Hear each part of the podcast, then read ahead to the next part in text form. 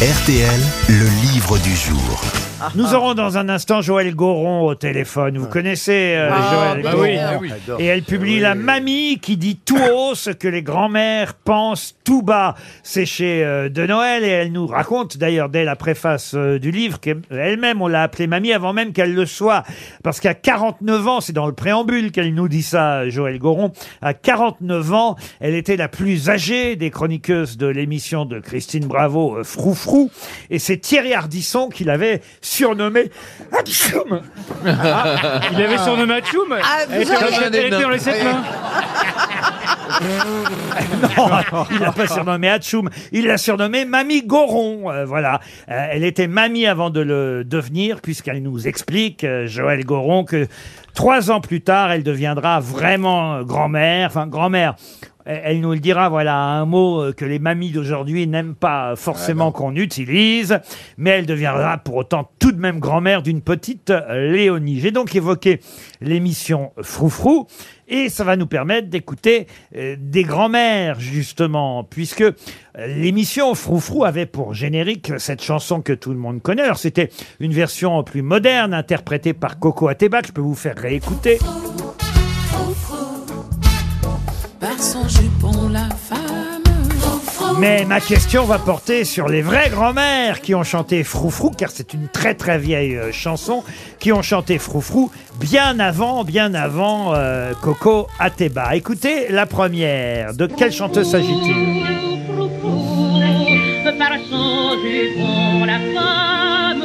Pauline Carton De l'homme trouble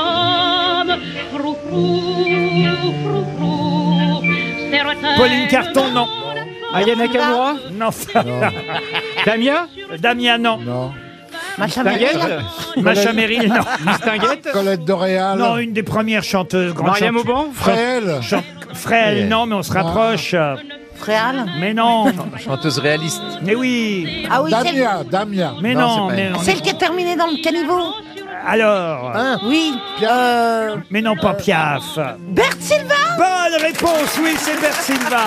Bonne réponse d'Isabelle Mergo. Isabelle Quand même, Bert Silva. C'était trouvable, Bert Silva, Ouais, nous, on a Bernard. pensé à toutes les autres. J'ai pensé au gris qu'on roule, mais c'est tout. Eh ben oui, mais alors, vous, vous n'avez là, faut, faut consulter, Bernard. Vous n'avez plus de mémoire. Oh bah parce que je me rappelle pas de Bert Silva. Mais attendez. Vous allez voir le to be, je dire, j'ai plus de mémoire, je connais pas Bert. Bah, Tu l'as connu de sa vivante Alors, j'ose à peine vous demander qui chante Froufrou avec cette version-là maintenant. Ah, mais ça, c'est une bonne printemps. Non, non plus. Suzy Delair. Excellente réponse, Bernard. C'est Suzy Delair. La mémoire revient. Allez, une autre voix à identifier. Gloria Lasso. Non, une actrice qui a vécu très très longtemps. Écoutez. Daniel Darieux c'est- Daniel Darieux Daniel Darieux, bravo Florian Gazan. Et cette euh, grand-mère-là vit encore, écoutez. Brigitte Macron. Micheline Prel De l'homme trouble la. C'est quelqu'un qu'on aime bien, à part Isabelle Mergot, mais... Certainement. Ah, c'est Isabelle Auclair. Mais non Séduit. Aubray, vous voulez dire Aubray Aubray, Aubray. Ah oui, euh, euh, euh, Lynn Renault. Lynn Renault, c'est Lynn Renault Mais je l'aime bien Et puis on a même un homme, on a même un homme, écoutez.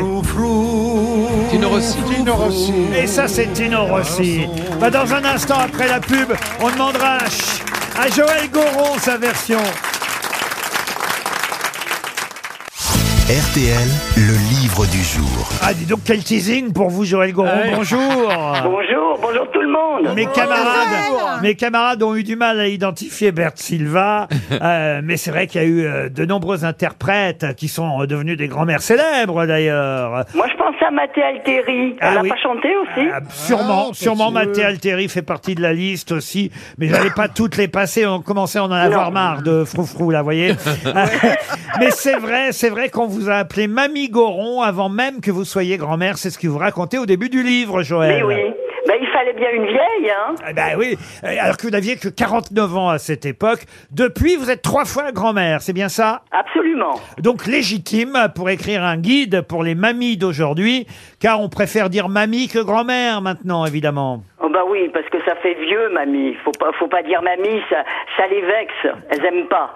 Et alors, il y a une concurrence entre les mamies. Ça, c'est intéressant aussi, parce qu'évidemment, la grand-mère euh, maternelle n'aime pas forcément la grand-mère paternelle. Oui. C'est-à-dire que la bru ou le gendre euh, ne font pas vraiment tout à fait l'affaire.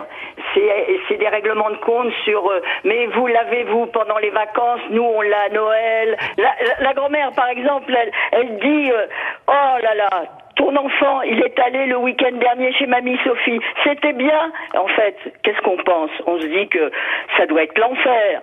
Quand on dit c'était pas trop dur de dormir sur le canapé chez mamie Sophie, qu'est-ce qu'on en fait C'est quoi? Elle n'a pas été fichue d'installer une vraie chambre? Non. Il y a par exemple chez mamie Sophie, t'avais le droit de dessiner sur les murs. Eh ben parce que chez moi, moi je t'aime pour de vrai. Elle a six ans de plus que moi, mamie Sophie. Elle va mourir avant moi. Voilà. Ah, ça c'est drôle, elle décode en fait, euh, Joël Goron, les phrases et c'est dans plusieurs chapitres ce décodage possible de ce que disent les mamies. Alors mamie, mamita, euh, évidemment tout est possible. Euh, D'ailleurs, il y a un test au début du livre. Êtes-vous vraiment prête à devenir grand-mère? Alors par exemple, comment souhaitez-vous que vos petits-enfants vous appellent Mamita, mamie ou bonne maman? Vous, vous préférez quoi alors Joël Goron? Moi, je, je dis que le mieux, c'est que ce soit l'enfant qui choisisse. Et on attend qu'il trouve une appellation. Moi, on m'appelle Mamie Jojo. Mais Ah. enfin bon, chacun fait comme il veut. Ce qui est certain, c'est que les grands-mères n'aiment pas du tout qu'on les appelle Mamie, Mémé. En général, c'est le prénom aujourd'hui. Euh, même le prénom tout seul. Il y a si vous Mamouna. étiez grand-père, par exemple, euh, on vous appellerait par votre prénom. Mon petit-fils m'appelle par mon prénom. Roselyne. Ben voilà. Roselyne. Euh, Moi, il l'appelle tirelire, sa grand-mère, mon fils. Ce qui est souvent le cas. Hein. M- Mina, Babouchka, euh, Mamouna, euh, Granny. Ah, c'est vrai que Granny, ça, ça, Ah, ça sent- fait chic. C'est assez chic, ça. Ça fait catégorie ou porn un peu. hein. Ah, et, et alors, euh, la grand-mère préférée au cinéma, dans le test, euh, alors on peut choisir entre Poupette de la Boum, hein, c'était Eh oui. Denise Gray, on s'en souvient, Tati Daniel, ça c'était euh, Bah, Tsi- oui, elle- elle- Scylla elle existe, Shelton. hein. Euh, en revanche, je connais pas la grand-mère dans les mémés cannibales, c'est quoi ça? Ah, je sais pas. Ah bah c'est dans votre test, dites Ah donc. bon? Vous êtes sûr?